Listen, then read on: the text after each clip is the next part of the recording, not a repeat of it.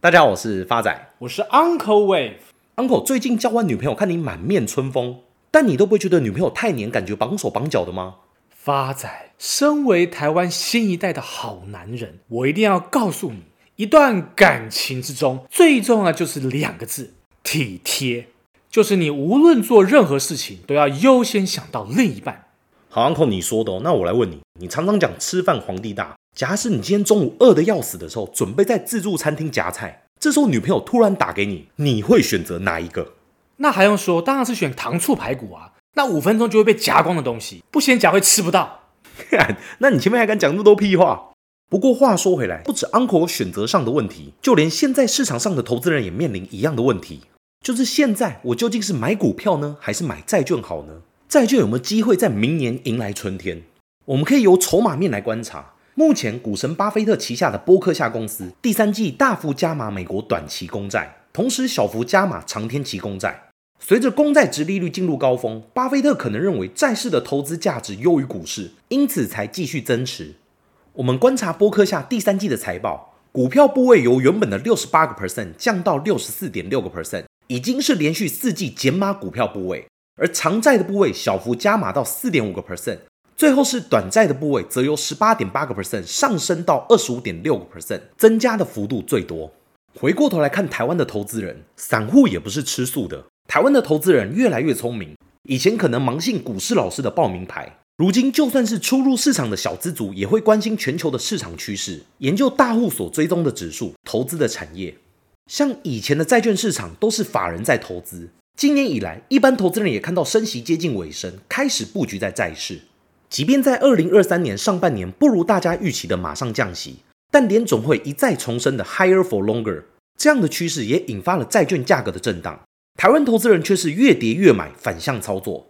整体而言，台湾债券 ETF 的规模从去年年底到今年十月，已经成长了将近四千六百亿元，就是因为看到对的趋势跟好的时机，加上市场普遍预期联准会再次升息的几率接近为零，现在第四季投入债市的风险又更低。未来的资本利得也会相当可观。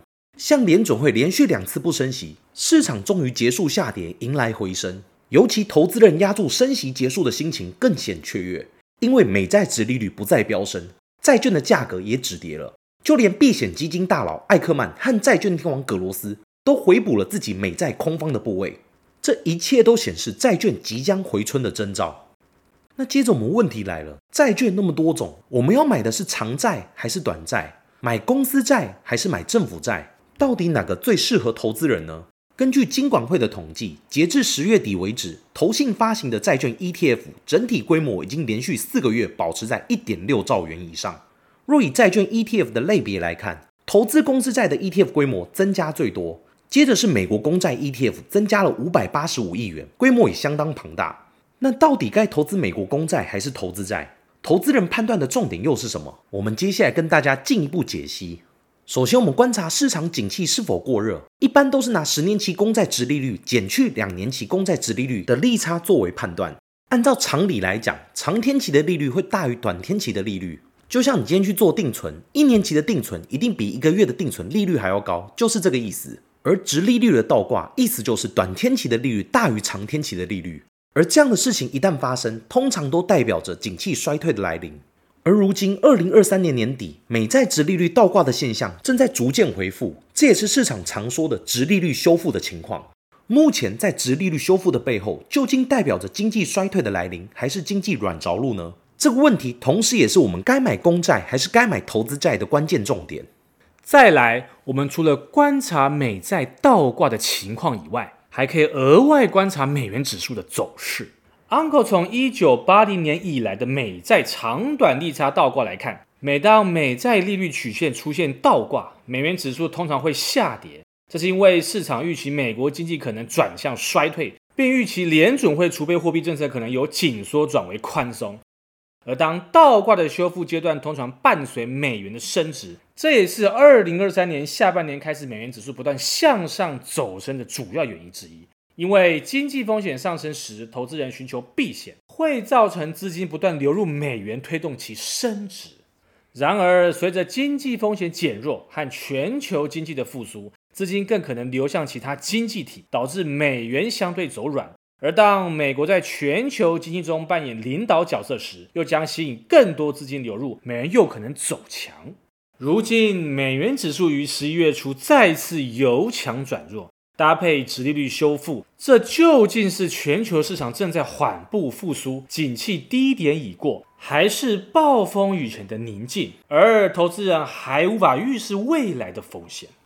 Uncle 讲了这么多，其实要强调的观念只有两点。第一，持续观察美债殖利率修复翻正的状况；第二，对焦经济数据，确认是否软着陆或是硬着陆的可能性。假设今天全球景气正在朝向软着陆前进。而且联准会不再升息，那自然符合市场大多数预测的方向。那么，不管是投资等级债或是公债，都将迎来价格翻转的可能。尤其投资等级债未来十二个月报酬更会超越一般美国公债的报酬率。Uncle 举上次升息结束后债券平均报酬为例，升息结束后未来六个月，美国投资等级公司再涨八点六个 percent。而美国公债只涨了七点一个 percent，时间拉长到十二个月的话，美国投资等级债涨十四点四个 percent，而美国公债也只涨了十一点一个 percent。但这一切都是以经济软着陆为前提。假使今天将经济衰退的变因加入，那么将会是截然不同的答案。Uncle 再次取美国三大债券 ETF 为例，分别是 TLT。二十年期美国公债 ETF、LQD 投资等级债 ETF 以及 JNK 高收益债 ETF，这三档标的以最近的 COVID-19 疫情爆发来看，可以很轻易的发现，当面临系统性风险时，投资等级债虽然叫股票抗跌，但其只是跌多跌少的问题。投资等级债并不是不受景气衰退影响，相反的，仍会受挫下跌。而高收益债的跌幅甚至是投资等级债的两倍以上，这点美国公债与上述两者完全是相反的关系。当遇到系统性风险时，只有公债的价格会上涨。其实，投资等级债跟高收益债并不像市场讲的一样轻松自在，随便买随便赚，它还是有它的风险需要注意。如今，无论是选择什么债券，都必须对焦未来全球经济是否迈入衰退，否则虽然赚了债息，短时间却可能赔了价差，得不偿失。Uncle 在此简单的跟大家做个科普：相对于高股息 ETF，债券 ETF 领的是债息，只要发债国家或是企业不违约，都会每期固定支付债息。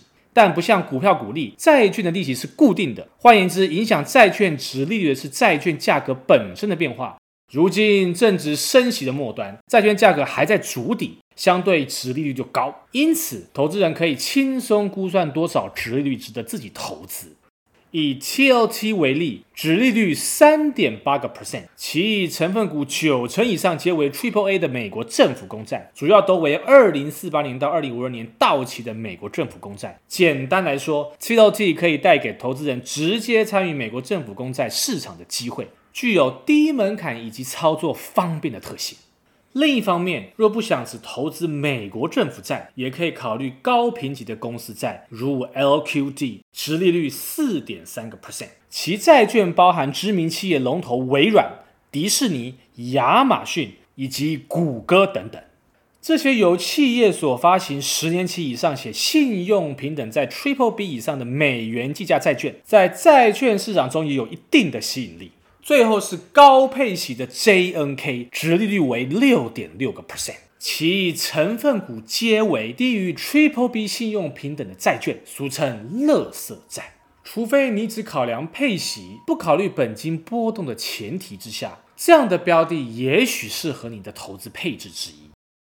Uncle 在此做一个总结，就历史经验而言，通膨趋缓，升息周期来到尾声，美国国债的表现肯定是毋庸置疑的。但若以台湾债券 ETF 的总费用来看，其实相对美股债券 ETF 的费用来得高。投资人若真的有意愿投资债券，不妨将目光锁定在美股债券 ETF 上面。尤其现在第四季迈入升息的尾声，投入债市的风险更低，从过往经验来看，在暂停升息前三个月到六个月开始布局债券，并持有两年以上，都会有不错的报酬。Uncle 再次建议投资人不妨善用长天期美债 ETF 来布局，不仅有高于市场平均利率的报酬，未来还有额外资本利得的空间，大家要好好的把握。谢谢大家，我是 Uncle Wave，我是发仔，我们下次见。